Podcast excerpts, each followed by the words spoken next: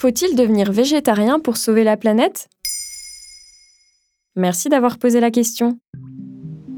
Selon un rapport de l'Organisation des Nations Unies pour l'alimentation et l'agriculture datant de 2013, l'élevage serait la cause de 14,5% des émissions de gaz à effet de serre, soit autant que le secteur du transport. De la même manière, il faut entre 550 à 700 litres d'eau pour produire 1 kg de viande de bœuf, selon l'Institut national de recherche pour l'agriculture et l'environnement.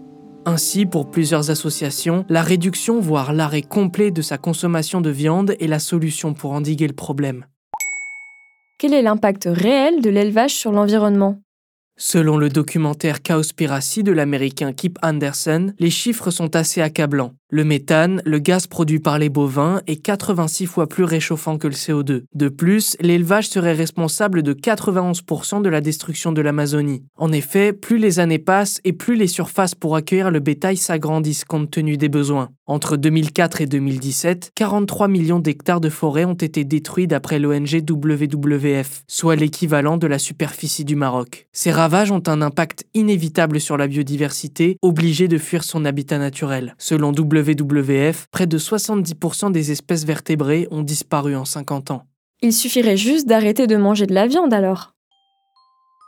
C'est un peu plus compliqué que ça. Pour la Confédération paysanne, par exemple, tous les élevages ne se valent pas. Ils pointent notamment du doigt les grands groupes industriels. C'est en tout cas l'avis de Sylvain Doublé, spécialiste de l'agriculture au cabinet de conseil Solagro, dans un article du journal Reporter. Le problème, c'est qu'en France, on a poussé le curseur de l'industrialisation trop loin. De plus, certains agriculteurs écologistes militent pour la démocratisation des élevages en prairie. En effet, la Confédération paysanne rappelle que les sols des prairies stockent plus de gaz à effet de serre que les champs créés par les groupes industriels. Cependant, Sylvain Doublé admet volontiers que la réduction de la consommation de viande est également une solution pour réduire l'impact environnemental.